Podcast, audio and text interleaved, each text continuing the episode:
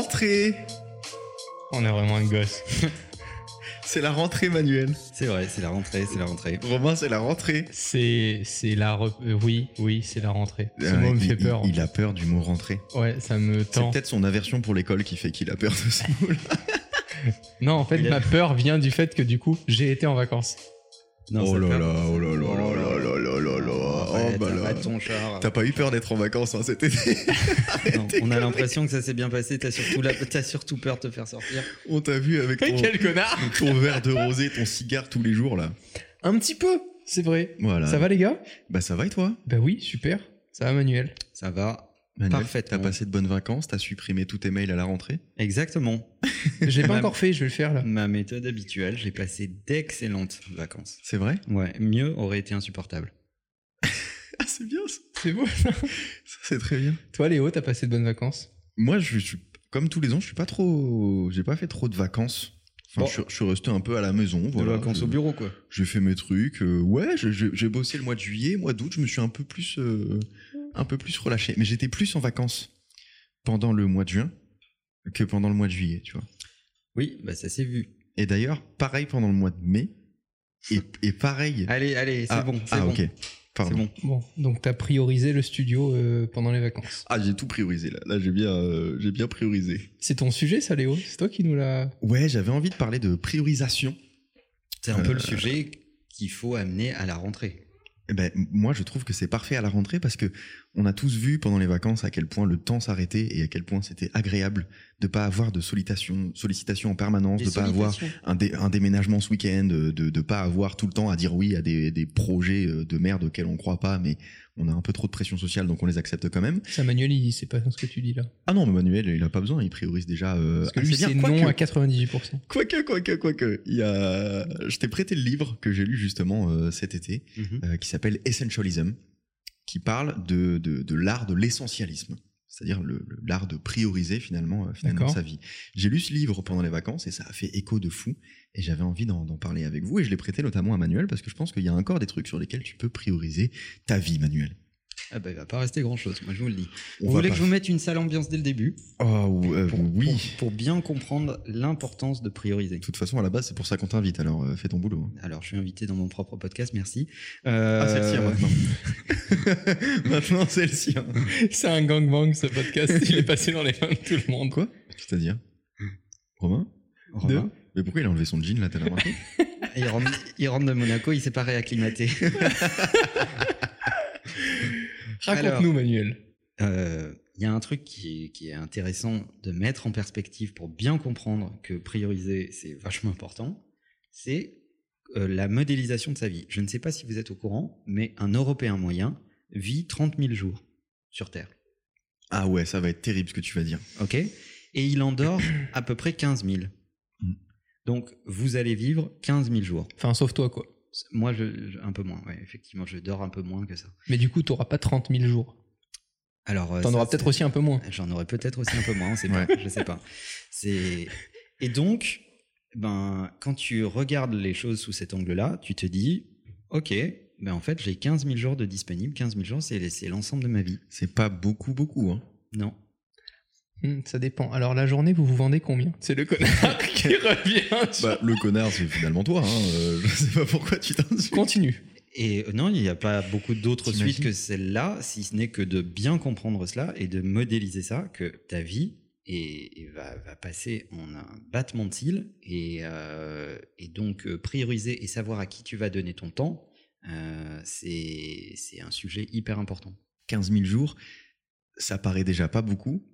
Mais si tu déduis tout ce que tu as déjà vécu, c'est vraiment très Ah bah, très peu. toutes tes années où tu étais un végétal, là, c'est-à-dire à C'est savoir, vrai. si- euh, on ne sait pas encore ce que tu es, si tu vas être un poids pour la société ou contributif de valeur, donc euh, grosso modo jusqu'à tes 20 ans, pour faire simple.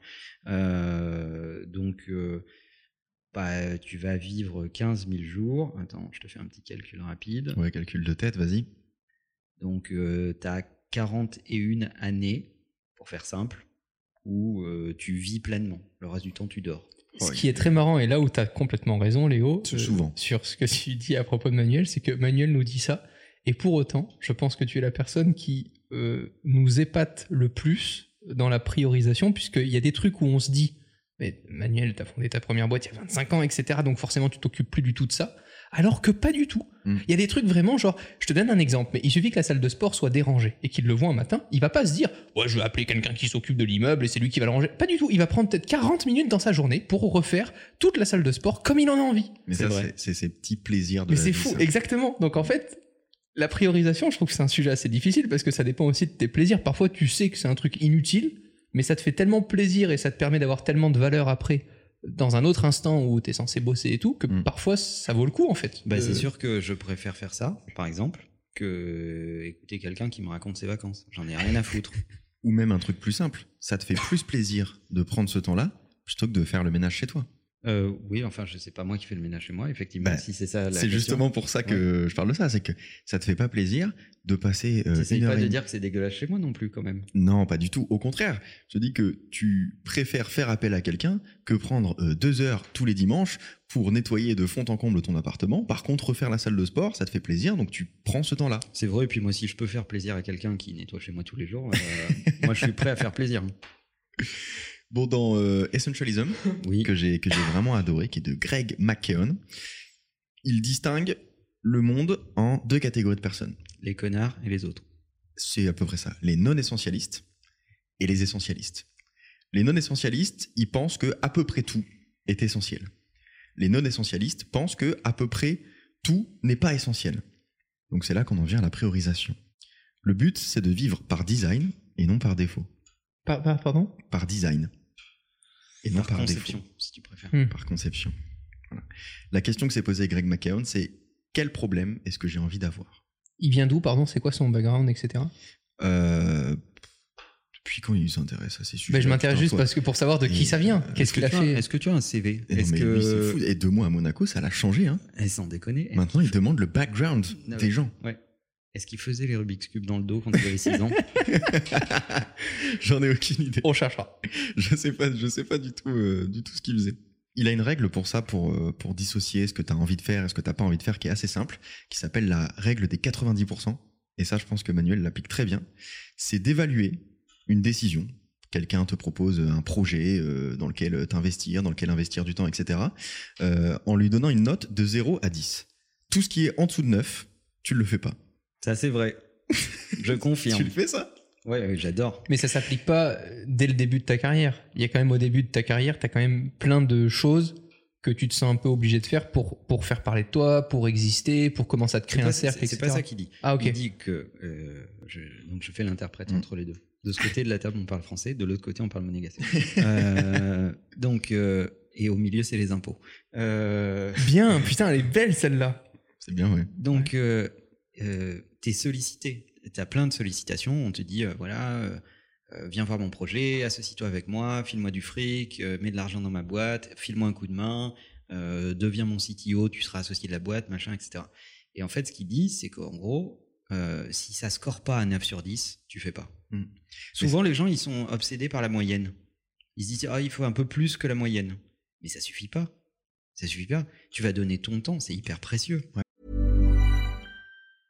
Hiring for your small business? If you're not looking for professionals on LinkedIn, you're looking in the wrong place. That's like looking for your car keys in a fish tank. LinkedIn helps you hire professionals you can't find anywhere else, even those who aren't actively searching for a new job but might be open to the perfect role. In a given month, over 70% of LinkedIn users don't even visit other leading job sites. So start looking in the right place. With LinkedIn, you can hire professionals like a professional. Post your free job on linkedin.com/achieve slash achieve today. Et c'est pas une question de est-ce que ça te fait plaisir. C'est une question de est-ce que ça rentre dans tes objectifs. Donc il faut pas que ce soit divertissant pour toi. Il faut que ça rentre dans ton objectif. Si ton objectif c'est de te divertir, si c'est à plus de 9 sur 10, c'est ok. Si ton objectif c'est de faire grimper ta boîte et que on te propose un projet qui va être un peu difficile, mais tu sais qu'à la fin tu vas en tirer des bénéfices, et ben à ce moment-là tu le fais. Mais tout ce qui est en dessous de 9 sur 10, tout ce qui n'est pas excellent, ça dégage. Je vais avoir du temps dès demain, moi. Ah mais on en parlait tout à l'heure. Tu me disais que tu faisais beaucoup moins pendant l'été, Ouais. mais tu travaillais quand même, et qu'en revanche tout ce que tu faisais, tu priorisais tellement que c'était hyper impactant. Mais j'ai eu l'impression d'avoir la même valeur cet été, alors Ouais. que j'ai bossé 3 heures par jour versus 7. J'ai eu exactement la même chose. Créativement, j'ai beaucoup beaucoup moins travaillé. J'ai passé euh, quasiment euh, aucun temps euh, au mois d'août au bureau. Mais j'étais chez moi, je bossais juste deux heures et je faisais plein de trucs. Ça prouve bien que vous faites plein de trucs inutiles. Bah complètement. Ben moi, je le sais depuis longtemps. hein. N'essayez pas de me convaincre. Je regarde. Complètement. Mais d'ailleurs, on ne fait que ça.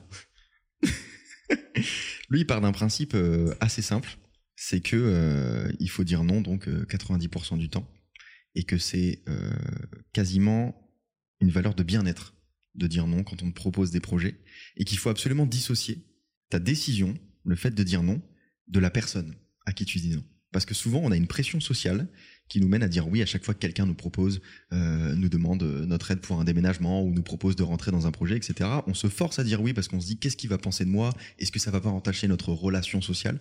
Et en fait, il dit bah c'est même le contraire. Quand tu dis non régulièrement, les gens te respectent plus. Bah, Oui, ça c'est vrai. Et j'ai remarqué ça depuis que j'ai rencontré Manuel. On a le bingo. Ah, Bingo. Non, c'est vrai. Ça, c'est fou.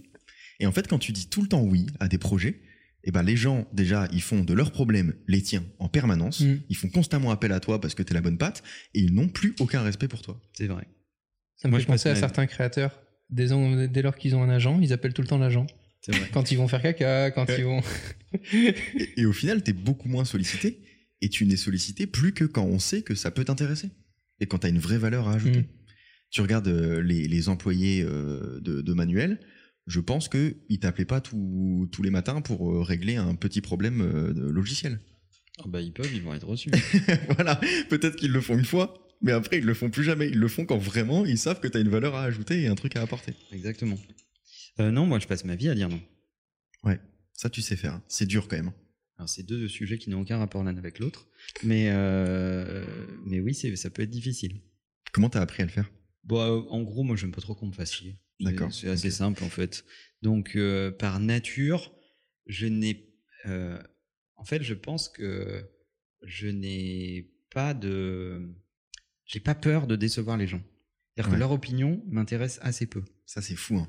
Euh, ce qui m'intéresse, c'est ce qu'on va faire, c'est les résultats qu'on va obtenir. Mm. Mais savoir que ça va les émouvoir d'entendre un non ou un oui ou je sais pas quoi, Mm. je- ça, je m'en fous un peu. Ouais. En fait, dans ma vie professionnelle. Eh Ce bien, qui est le- le- parce que ne me faites pas passer pour un monstre, Voilà. ce qui est le total opposé de ma vie, de ma vie privée, dont je parle jamais. ah bah tu passes pas pour un monstre parce que euh, lui il parle de courage dans le livre.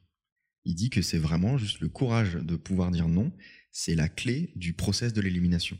Mais c'est intéressant de différencier le professionnel du personnel parce que parfois tu t'obliges tellement à le faire dans le monde professionnel et on est tellement là aujourd'hui à travailler un peu tout le temps d'où on veut avec les moyens qu'on veut et autres qu'on vient parfois sans même faire exprès à l'appliquer dans la vie perso Mm. où une personne qui compte beaucoup pour toi passe à côté au moment où tu viens de finir un truc pour le boulot te propose un truc tu fais non je suis pas dispo machin et en fait tu différencies pas du tout le fait que tu es là non t'es- tu switches en mode perso Ouais. et si cette personne est avec toi etc c'est que elle doit forcément obtenir plus que les autres et pour moi, par exemple, ça a été super difficile. Ouais. Parce qu'au début, pour l'appliquer dans le monde pro, ce que je faisais jamais, je disais oui à tous les events, Mhm. les trucs, les machins, ben, j'avais l'impression de devoir l'appliquer en mode perso. Et je suis passé pour un monstre pendant 2-3 ans parce que je me fermais, Encore, euh, encore. je me fermais euh, toutes les portes. T'as fait l'inverse de Manuel. Et c'est Ouais. pour ça que j'ai prêté le livre à Manuel, qui va le lire d'ailleurs. Parce que Tu me l'as prêté en papier, c'est moins facile. Manuel dit beaucoup non dans le pro, beaucoup moins dans le perso.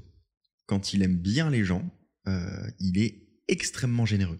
Et à mon sens, peut-être parfois euh, un peu trop, parce que tu fais beaucoup de choses euh, pour les autres. Donc je pense que tu devrais apprendre à prioriser ta vie perso. Merci. Léo. Voilà. Moi, je Ça n'apprendrai fait combien, docteur jamais à prioriser ma vie pro parce que vous êtes là pour le faire. Alors, c'est tellement vrai en fait. Léo, à chaque fois qu'il veut pas dire non dans le milieu pro, il dit voyez avec mon agent. voyez avec mon agent, Et ça revient chez moi. et C'est vraiment ça. Et c'est Manuel qui dit non, et ça c'est parfait.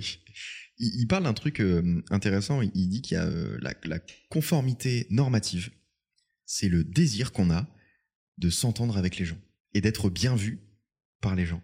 C'est Ah bah, vraiment un désir profond. Ben, c'est de, ça dont j'ai été opéré, je pense, à la naissance. Oui, à mon avis, une oui. ablation totale de À ça. mon avis, oui. Mm. Parce que moi, pour le coup, ce truc, je le ressens vraiment. J'ai j'ai beaucoup de mal à dire, à dire non à quelqu'un.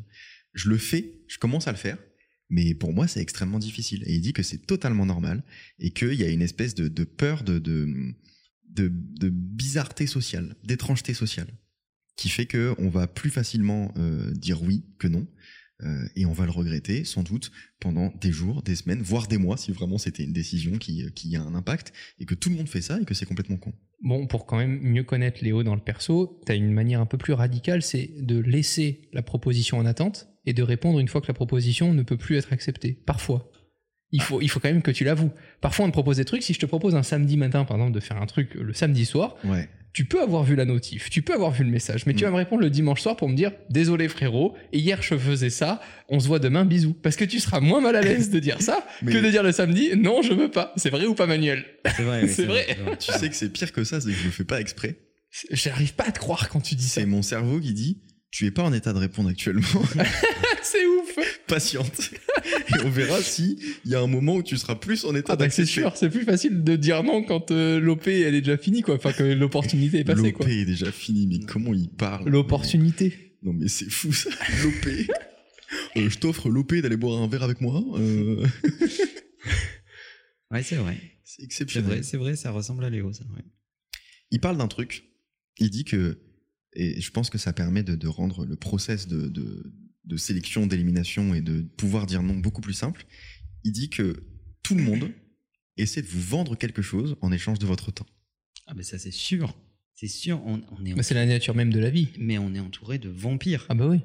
Et Il y a des tonnes de gens qui veulent planter leur croc dans ton cou toute la journée, en fait, à essayer de te, de te bouffer du temps. Mais nous-mêmes, on le fait. Hein. Enfin, tout le monde le Ah fait oui. avec tout le monde. C'est humain. C'est quand t'as un truc à faire. Si tu trouves qu'une personne autour de toi est plus compétente pour le faire, plutôt que d'essayer d'apprendre à le faire ou de le régler par toi-même, tu vas dire, bah, je lui demande à lui parce que lui, quand il a besoin de quelque chose, il me demande- et c'est un truc infini en fait. Ben, je trouve que c'est hyper cool comme notion parce que ça permet de se rappeler que euh, de, de voir tous les gens extérieurs comme des vendeurs et de te demander ce que tu as envie d'acheter ou non. Mais c'est exactement ça, et je pense qu'il faut décomplexer les gens alors, et, et leur dire vous avez le droit d'être avare. Relisez, re- relisez l'avare de Molière d'ailleurs, ce sera très bien. Vous avez le droit d'être avare de votre temps. C'est pas une obligation, mais c'est un droit, et il faut l'utiliser. Qu'est-ce que vous faites là-dedans du facteur chance? Moi, j'ai l'impression que si j'avais dû écouter ce conseil dès le début, bah, il y aurait plein de trucs que j'aurais pas fait. Parce que je donne un exemple, puisque Mm. c'est le bingo de ce podcast. Rencontrer Manuel que de- je connaissais pas du tout, De tous les podcasts. de tous les podcasts. Rencontrer Manuel il y a 6 ans que je connaissais pas du tout. Ouais. Euh, bref, j'avais autre chose à foutre. Je connaissais pas Manuel, je savais pas du tout ce qu'il pouvait m'apporter ou ce qu'on pouvait faire ensemble. J'avais aucune idée de ce que. Mais tu voulais pas décevoir ta maman. Bah, pardon, mais C'est vrai. Raconte l'histoire. C'est vrai, c'est vrai. Mais Bon, il a raconté mille fois l'histoire, les Il gens l'a connaissent. les- je crois pas. Vas-y. Ah non, mais genre, en vrai, je crois pas. Bon, Manuel et la maman de Romain. C'est une vanne par rapport à ça. Voilà, c'est super drôle. On peut continuer le podcast. Je regardais une interview de Manuel sur YouTube. Ma mère est passée à côté, m'a dit Il a l'air très bien, euh, ce monsieur. Pourquoi tu travailles pas avec lui? Je lui dit Bah, il- manque de clairvoyance. voilà. Et moi, je lui ai dit à l'époque, je me souviens, je lui ai dit Bon, c'est comme si tu dis de contacter euh, Xavier Niel, c'est un mec d'une grosse boîte, euh, jamais il me répondra. Et elle m'a dit Bah, t'en sais rien, tu l'as jamais contacté. J'ai dit oui pour, euh, pour pas décevoir ma mère, alors c'est tout, tu crois? Ouais. Alors, Parce que vraiment, à l'époque, je faisais mes vidéos dans mon truc, machin. Moi, j'avais l'impression d'être le roi de la planète. Hein. Euh, il faut dire ce qui est. Hein. bah, toujours d'ailleurs. T'es jeune, tu fais des vidéos, t'as des vues, t'as des commentaires, tu te la sens plus. hein. Non, un peu moins quand même. Donc voilà, mais Euh, euh, pour, pour moi, il n'y a pas un c'est facteur quoi le- chance. Il y a Bah, pas un si. facteur chance là. Mais t'as pas contacté euh, un mec qui sortait du Bronx. mais non, mais si tu dois être tout le temps sûr. T'as contacté euh, le fondateur d'une d'une grosse entreprise de communication. C'est pas un facteur chance. Oui, mais à l'époque, il n'y avait pas 9 chances sur 10 qu'il se passe quelque chose ou que je fasse quelque chose de bien Et mon il temps. me contacte sur Messenger. Mais ça oui, dit mais- tout déjà. Oui, non, mais d'accord, mais, mais je veux dire, ça te prenait pas beaucoup de temps que d'envoyer un message. Ça, c'était une strat, hein, parce que je me suis dit que c'était là où tu allais recevoir le moins de messages, parce que Facebook était beaucoup moins utilisé à l'époque. T'as eu énormément de chance parce que, sincèrement, je ne regarde jamais Messenger, Je sais. jamais Facebook. Mais je savais qu'il y avait des bots parfois, et c'est le bot qui a permis ça. C'est- Il y avait les premiers bots Facebook qui pouvaient répondre. Voilà, contacter les gens sur Facebook qui Bref, répondront. la mère de Romain me kiffe et c'est tout. Catastrophe Elle écoute les podcasts en plus, c'est parfait. Donc tu trouves pas qu'il y a ce truc-là de a- a- je dis oui mais j'ai pas vraiment envie d'y aller et puis d'un coup tu rencontres bah, la bonne ça fait personne etc. Mais non mais c'est vrai. Euh, non, mais, mais ça, ça te, ça te prend. D'une, ça te prend pas énormément de temps. Et de deux, tu savais que ça allait dans ton sens et c'est pour ça que tu l'as fait. Tu as priorisé ce moment. C'était quand même plus intéressant d'aller déjeuner avec Manuel en se disant, bah, il va peut-être euh, se passer euh, quelque chose, hein, quels que soient vos objectifs euh, communs, Titre. que, que d'aller à une énième soirée d'une marque où tu sais que t'allais rien faire. Ah bah, à l'époque c'était ma priorité, Bah, c'était c'était les marques, c'était les soirées, Oui, c'était mais dans le ton monde centre je- de priorité, Ouais. Déjeuner avec Manuel, je pense que c'était au-delà de 9. Hein. Ouais, peut-être, t'as raison. Mais du coup, vous pensez pas qu'avec cette règle-là, on se, forcément, on se ferme la porte à peut-être parfois des, belles opportunités qu'on sous-estime? Si, peut-être, mais c'est pas grave. Parce qu'à mm. un moment, il faut quand même un système d'élimination. Parce que si tu commences à courir toutes les possibilités, tu finis par ne rien faire. Donc, euh, je me plais à dire, vous l'entendez souvent dans ce podcast, que choisir, c'est renoncer. Il faut accepter ces renonciations. Et dans tes renonciations, il y aura des opportunités gâchées. Il faut l'accepter. Hmm. Il faut accepter qu'il y, aura, il y avait des bonnes opportunités et tu ne les as pas adressées, tu les auras gâchées. Mais c'est pas grave, tu te seras concentré sur des choses particulièrement excellentes. Ouais, tu gagnes un temps fou. Dans tous les systèmes d'élimination, ils ne sont pas parfaits. Euh, ils ne peuvent pas l'être. Mais ce que tu cherches, c'est à maximiser la performance. Donc tu cherches le système hmm. le moins mauvais. Et ça demande aussi de l'organisation et, de la réflexion. C'est pas juste euh, oh bah ça je mettrai 8 sur 10 donc je vais pas le faire. Euh, il y a vraiment un système, il en parle, il le détaille dans le livre, euh, je vous, invite vraiment à le lire si le sujet vous intéresse. Et je pense que le sujet vous intéresse. c'est vraiment, tu te poses plusieurs questions de bah, en quoi ça va m'aider, quels sont les, obstacles à réaliser cet objectif, est-ce que ça va le sens, dans le sens de mes objectifs, etc. Et une fois que tu as établi tous ces critères-là, et bah, c'est là que tu lui donnes une note mais c'est pas juste euh, au doigt mouillé, bah, soit je vais lui mettre 8, soit je vais lui mettre 9. Moi, ce que je trouve intéressant dans ce système, c'est que ça t'oblige à te poser des questions à toi-même, donc euh, à, réfléchir par toi-même. Euh, et, c'est un, un, clin d'œil à notre épisode de l'été. auto-réfléchir. À auto-réfléchir, exactement. et donc, ça t'oblige à te poser la question de qu'est-ce qui est important pour moi? Mm. Euh, ça, ça a de la valeur, ça, ça, ça, ça en a pas, etc. En, fait, beaucoup de gens ne se sont euh, jamais réunis avec eux-mêmes, ne se sont jamais regroupés et ne hmm. se sont jamais dit ça c'est important et ça ça l'est pas, ou ça ça l'est un peu moins et ça ça l'est pas du tout. Euh, donc du coup les gens se laissent porter comme on se laisse porter par des vagues comme ça et puis tu es en train de dériver comme ça et puis tu dis oh, s'il y a des courants, hmm. bah, peut-être ça m'amènera quelque part, etc. Et tu finis par subir ta vie. Tu, tu, et tu t'en remets en fait à, aux éléments quoi. S'il y a du vent s'il y a tu vois et à ce qu'on te propose. Et voilà. Et d'ailleurs bien de dire que être dans le vent est une ambition de feuille morte. D'ailleurs c'est souvent les gens qui répondent trop vite qui subissent ça cette phrase était magnifique personne euh, personne ne l'a relevée si mais elle était très, est, bien. Elle est très bien très bien merci Attends, une minute de silence pour la phrase de parce qu'on doit arrêter le podcast, alors on attend. Souvent, on répond trop vite aux sollicitations qu'on a parfois. Même si un pote t'appelle et te dit Ah, t'es dispo dans une heure, machin, etc. Prenez juste l'appel de lui dire Ok, attends, je regarde deux secondes, je t'envoie un texto dans dix minutes pour te confirmer. Ça va vachement plus t'aider que d'à chaque fois subir ces sollicitations-là. Parce qu'en plus, quand les gens sont pas trop mauvais, ils le font bien. Donc, mm. euh, ils font tout pour avoir la réponse. Euh, et j'en connais un tout petit rayon euh, dans les choses qu'on peut proposer, etc plus vite tu as la réponse, plus vite tu bloques un sujet, hmm. plus vite tu es sûr que la vie va moins changer que si tu lui laisses cinq semaines pour réfléchir à ce qu'il avait envie de faire avec toi. Et c'est une bonne technique parce que ça rend le non plus facile. Parce que tu dis pas oui Exactement. sur le coup de l'émotion de ah il me propose un truc euh, pourquoi je vais passer? Si je dis non tu réfléchis vraiment au est-ce que j'ai vraiment envie de faire ce truc? Hmm. est-ce que ça va pas à l'encontre de mes objectifs pour les prochaines semaines? Donc c'est vraiment une bonne technique mais si si, si déjà les gens qui nous écoutent arrivent à se réunir avec eux-mêmes et, scorer ce qui est important pour eux, pour définir à partir de quand ils vont mettre 9 et à partir de quand ils vont mettre moins. Première étape. Deuxième étape, en avoir absolument rien à foutre de ce que pensent les autres. Déjà, on a fait un énorme pas en avant. Il n'y a pas de secret euh, magique derrière la priorisation. C'est vraiment ces deux éléments et c'est l'équilibre de ces deux éléments. Ne pas se soucier de la vie des autres et savoir euh, mmh. ce sur quoi on se concentre. Et c'est pas forcément définitif. Tu peux te concentrer sur un truc pendant un certain temps, mmh. une période de ta vie, et euh, décider que tu vas te concentrer sur autre chose pendant une autre période de ta vie. Vous devez choisir entre vos objectifs perso ou professionnels et le fait d'être populaire auprès de tout le monde. C'est vrai. Les deux sont souvent incompatibles. Vous pouvez être populaire et dire oui à tout, et aller à tous les déménagements, toutes les fêtes, tous les trucs, mais par contre, euh, l'énergie, ça se décuple pas en fait. C'est pas en la décuplant que vous allez en avoir plus. Donc partez du principe que vous avez une jauge d'énergie sur la journée. Dans quoi est-ce que vous allez euh, la mettre? Et il faut dire ouvertement que euh, populaire, c'est pas un métier. Hmm. c'est vrai. Et on, est, on vit dans une époque, je suis désolé de le dire, où euh, on pense que connu, c'est un métier. Ouais. Moi, je suis connu. Et connu, c'est la conséquence d'un talent. Hmm. C'est pas un, c'est pas un métier. Je sais que il y a la télé-réalité, il y a tous ces trucs-là, etc. C'est des gens qui n'ont absolument aucun talent, mais qui ont de la notoriété. Hmm. Et donc c'est une, c'est une inversion euh, de, de ce qui devrait être l'ordre normal des choses. C'est que ta popularité dépend de, de l'exercice de ton talent. Euh, si tu as du talent, que tu l'exerces correctement, que des gens te reconnaissent ce talent et commencent à te faire confiance, t'écouter et te suivre, alors ta popularité augmente. Or, maintenant, on vit dans un système médiatique qui fait que tu peux avoir de la popularité sans aucune forme de talent. Il y, euh, y, a franchement de la rééducation à faire, presque au sens psychologique du terme, pour que des générations entières euh, comprennent que euh, connu, ça n'a aucun sens en fait.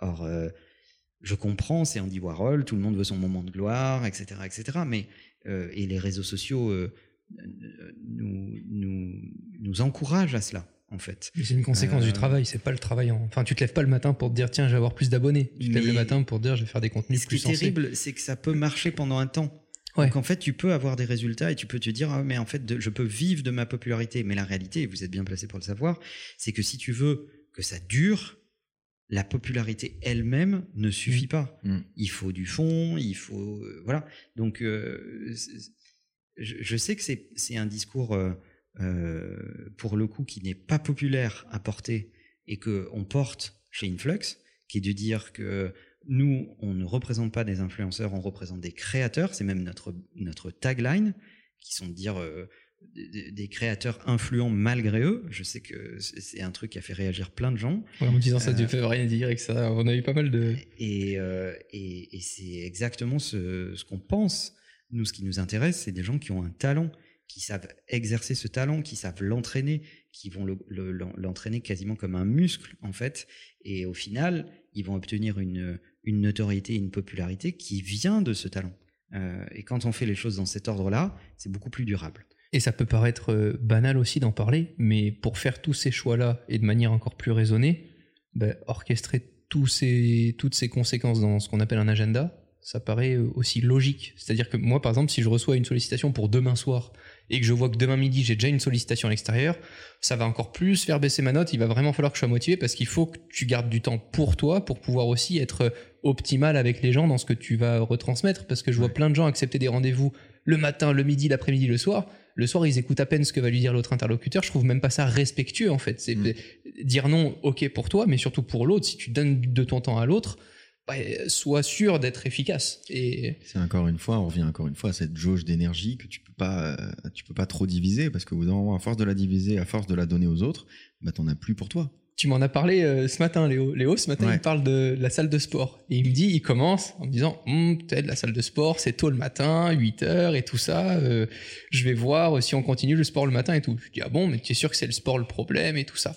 Et en fait, en creusant, il me dit non mais tu vois parce qu'après le après on prend le café après mm. on parle après je prends ma douche je me prépare puis après c'est déjà l'heure d'aller déjeuner ensemble donc on déjeune. Donc en fait ma journée elle commence vraiment à 14h30 15h je lui dis ben, le problème c'est pas le sport. Le problème c'est qu'après le sport il faudrait que le café dure 15 minutes et pas une heure et demie parce que comme ça tu aurais vraiment deux heures de travail efficace le matin. c'est aussi euh, en fait je me suis rendu compte pendant les vacances qu'il y a il y a moyen d'optimiser ma journée et qu'en général mes jauges d'énergie c'est 14 16 h 19 21 h je suis un monstre à ces moments-là. Le problème, c'est que quand je me lève tôt, que je fais du sport, que derrière on discute, qu'on va déjeuner, etc., 14-16 heures, je suis pas euh, à fond, à fond. Et après 19-21 heures, bah, j'ai pas envie de travailler tout le temps de 19 à 21 heures. Bah, choisis. Hein. Si tu veux être dans un corps de loukoum. Et eh bah, non, mais par contre, ça n'empêche pas de faire le sport. De 23 heures à minuit. Mais, mais pas forcément. Euh, je suis un militant du sport le matin. Pas forcément à 8 heures. Il y a un autre truc qui est encore, 8 heures, c'est pas tôt. Hein. 8 heures, on est en milieu de matinée. Hein. Ah oui, oui, non, mais alors, t'exagères un peu, mais, mais c'est pas forcément trop tôt. Mais pour, pour moi, c'est un peu tôt quand même. Non, arrête. Pour moi, c'est un peu tôt. Il y a un autre, euh, un autre truc dont il parle dans le livre, on en a déjà parlé. Euh, je sais que Manuel, euh, t'as une aversion vers ce sujet. Pas une ablation. Oui, on picole, on picole, on resserre Manuel. Le meilleur asset qu'on a. Deux minutes avant le live, Manuel nous dit euh, Par contre, j'ai vu la différence sur mon corps avec le sport, euh, j'arrête de picoler. Vraiment. non, mais on picole pas. Non. C'est du jus de pomme. Ouais. Et on n'a pas dit, on n'a pas dit qu'on inaugurait notre. On est vraiment euh, des connards, on l'a pas dit. Ouais. On peut le dire maintenant. C'est le premier podcast qu'on enregistre dans notre nouveau studio, qui est globalement une cave à whisky. C'est vrai. notre studio est désormais dans un bar. C'est le bar de chez Influx. C'est vrai. On s'est construit un, un- un petit endroit très privé Que pour nous. que pour nous. Et on a un vrai bar, des, des- des- voilà, un vrai bar à cocktail, une table basse, euh, des sièges confortables. Les stripteaseuses. Non. Non. Non. ça, non. Ça, c'est dans ta tête. Ça, c'est chez toi. Euh, mais, mais- Stripteaseur non plus. Non plus, Non. non, Ah. ça n'a aucun rapport. Enfin, toi, mais bon, Ah, d'accord. malgré nous. Velu. Ok. Euh, Machine à glaçons, des bouteilles et tout, c'est Ouais. vraiment notre, notre petit. Notre exactement. Et c'est le, ça y est, il est prêt. Donc c'est c'est la première fois qu'on l'enregistre ici. Voilà. Fin de la parenthèse. On peut continuer le podcast, ça vous dérange pas, les gars? C'est bon. Ok, bah je vais reprendre une gorgée, puis après je vais dire ce que je voulais dire.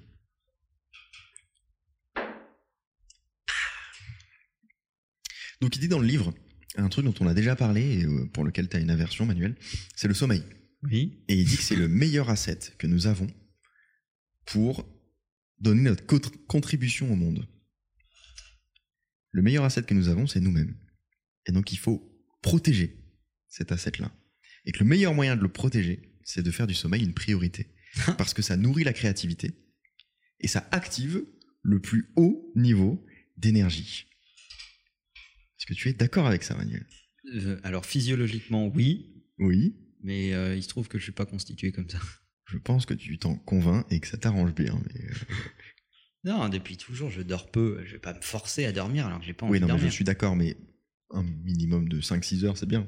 Ouais, c'est bien, mais c'est bien. Mais, euh, mais il se trouve, je parle pas de ma vie privée, mais il se trouve que là, en ce moment, je dors plus. Ah, bah tu vois, et, et je te sens beaucoup mieux.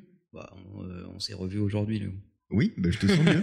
Il y a Déjà, une augmentation et tout, il m'a dit, Léo, c'est ça? Non, je te, je te jure, je te sens mieux. Tu me sens mieux. Ouais. Ok. Enfin, je te... Titre. C'est euh, c'est quoi? Ça veut Hein, dire quoi, quoi? Je me suis Donc douché. voilà, donc le sommeil, le sommeil, et il dit un autre truc qui est très intéressant, c'est vrai, de... c'est vrai, c'est vrai. Je dois admettre. Ah, Je dois admettre que ça a de l'impact, euh, que tu peux être euh, effectivement euh, avoir plus d'énergie, plus de créativité, être plus voilà. Moi, je, je sais assez bien gérer deux paramètres dans ma vie dont euh, vous pouvez témoigner. C'est le premier, c'est mon niveau de fatigue. Je Oui. sais assez bien le gérer et je sais assez bien gérer la douleur. ça on sait pas. hein. Et donc, Moi, je sais. Quoi? C'est-à-dire? Non, non. Et, euh, et donc, euh, je- je- ces deux paramètres-là euh, font que, effectivement, j'arrive à me passer de sommeil, j'arrive à affronter la difficulté physique euh, Les câbles XLR. qui, euh, qui, te, qui, te, qui te fatigue ou qui te fait mal, en fait. Mm. Et, et donc, euh, voilà, c'est pas mal. C'est- Ça, ça m'aide, en fait. Mais c'est pas durable. Euh, et parfois, euh, c'est c'est bien de revenir à un truc un peu plus, un peu plus posé, un peu plus calme, et que tu, re- tu, tu retrouves, tu retrouves pas mal d'énergie. voilà. Le sommeil doit faire partie de vos priorités. En revanche, le sommeil, ça veut pas dire dormir 10 heures chaque nuit. C'est un peu trop. Ça veut dire avoir conscience de votre besoin en sommeil et euh, s'adapter et essayer de faire en sorte de se coucher euh, tous les soirs à peu près à la même heure, etc. 7-8 heures, c'est bien. Au-delà, ça devient, euh, Mais- ça devient beaucoup. Vous l'avez déjà dit à plusieurs podcasts, mais tout dépend de vos ambitions. Si euh, vous avez un taf qui Non. nécessite 6 heures de taf par jour et que vous êtes très heureux de dormir et machin, Non, pour le coup, ça n'a aucun rapport avec tes ambitions, c'est physiologique. Au-delà de 8 heures, c'est vraiment beaucoup. Tu peux être dans un cas où tu as besoin de 9 heures, mais dormir trop, c'est contre-productif. mais oui, mais t'as plein de gens qui kiffent ça. Combien de gens Ah, bah, j'entends s'ils euh, kiffent et qu'ils ont aucun autre objectif, c'est ok. Voilà, c'est ça, c'est ça que je dis. Voilà, c'est ça. Mm. Mais effectivement, euh, oui, les sollicitations vont avec le temps que tu peux y allouer et l'énergie que tu peux que tu peux y allouer. Un dernier conseil dans le livre, euh, et je pense que c'est un des plus importants, il parle de l'importance de se créer de l'espace pour lire quotidiennement. Hmm. Et il dit cette phrase qui a vraiment fait écho et qui m'a passionné, c'est que on a aboli avec la technologie toute chance de s'ennuyer et que en abolissant cette chance de s'ennuyer, on a aussi perdu le temps qu'on utilisait autrefois pour réfléchir et processer des informations. C'est pour ça qu'on est plus, beaucoup plus con aujourd'hui qu'il y a quelques années. Et c'est vrai. Je peux vous raconter. C'est la réalité. Hein. Ah, mais c'est complètement vrai parce qu'aujourd'hui, quand euh, en fait, on n'a plus que la douche Mhm. pour réfléchir et encore dans la douche, on peut écouter des podcasts, de la musique, etc. et on réfléchit plus. Mais sinon, quand tu es aux toilettes, tu as ton téléphone, tu regardes des TikTok. Quand euh, tu t'ennuies dans un aéroport euh, parce ça, que ça ton dépend des gens. Moi, je fais parce- pas ça. non, toi tu fais pas ça. Parce que ton train il est retardé, etc. Bah c'est pas grave parce que tu vas aller sur Twitter et tu ne réfléchis plus jamais. Et c'est un drame.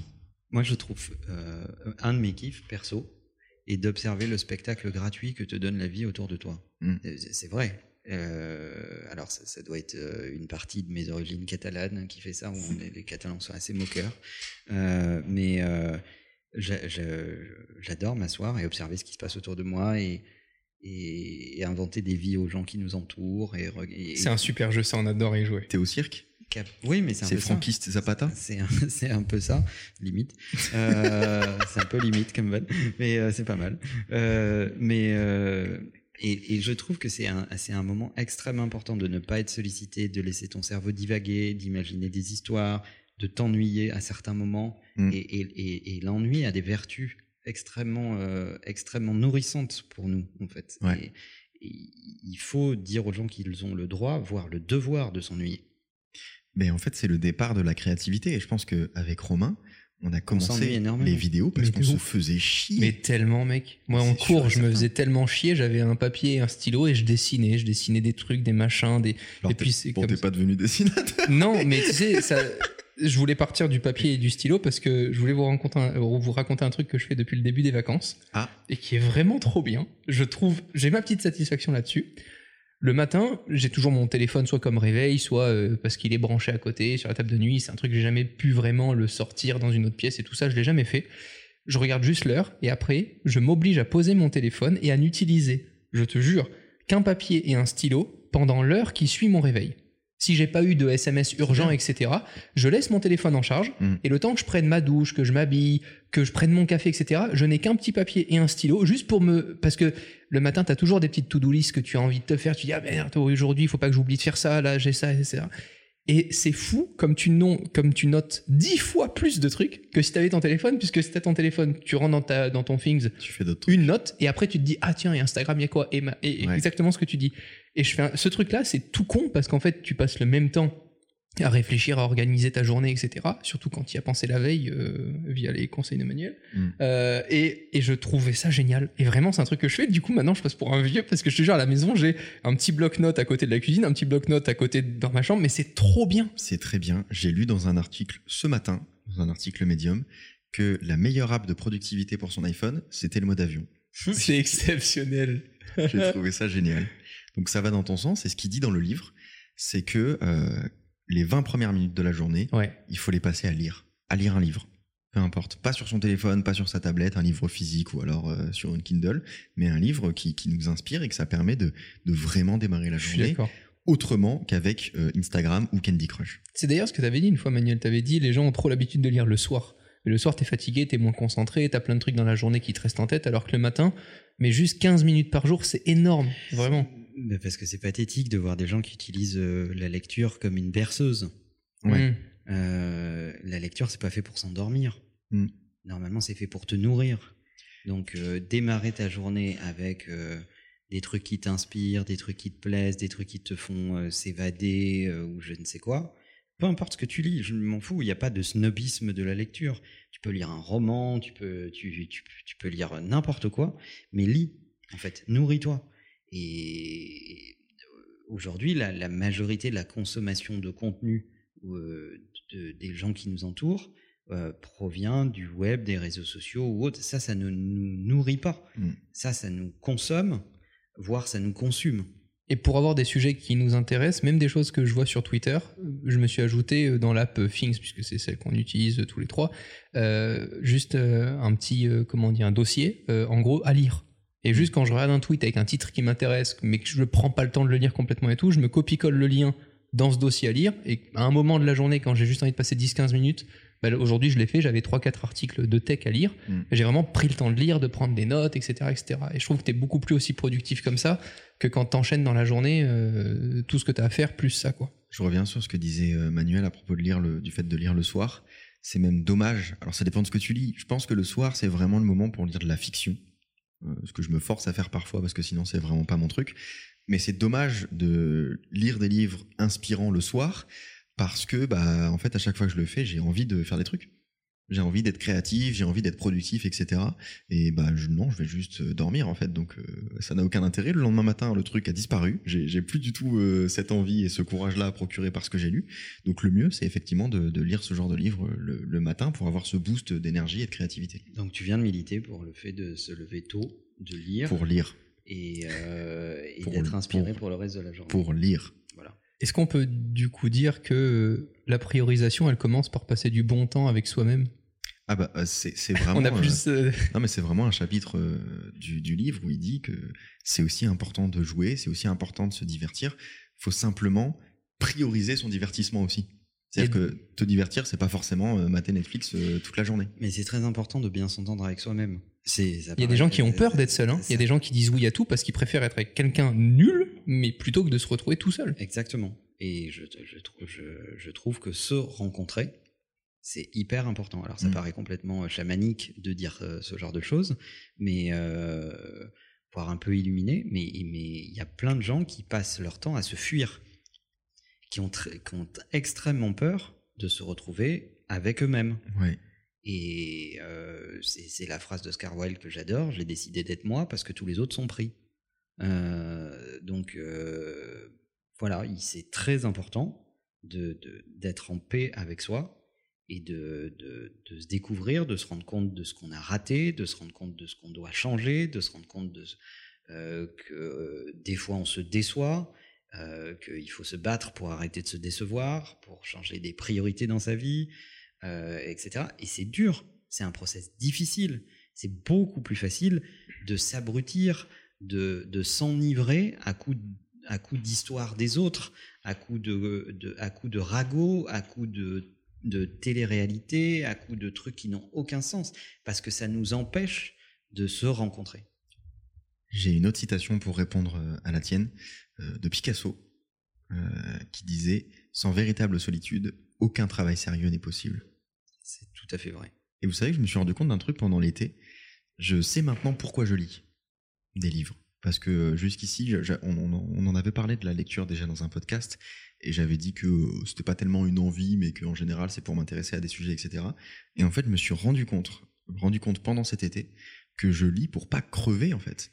Parce que je me sens tellement mal quand j'ai bouffé, quand j'ai fait que bouffer du contenu, j'ai regardé YouTube, Netflix, TikTok, etc que je, lis parce que je sens que je suis en train de, mourir à l'intérieur. Il y, a, plein de gens qui, qui ne se nourrissent, si on, si on fait un parallèle avec une plante, c'est exactement comme si euh, tu arroses cette plante avec de l'eau, mais que dans cette eau, il y a de l'eau de javel. Alors, euh, diluée, euh, il y a une petite dose, etc. Alors, l'eau lui est nécessaire et l'eau de javel la tue, en fait. et c'est un peu compliqué.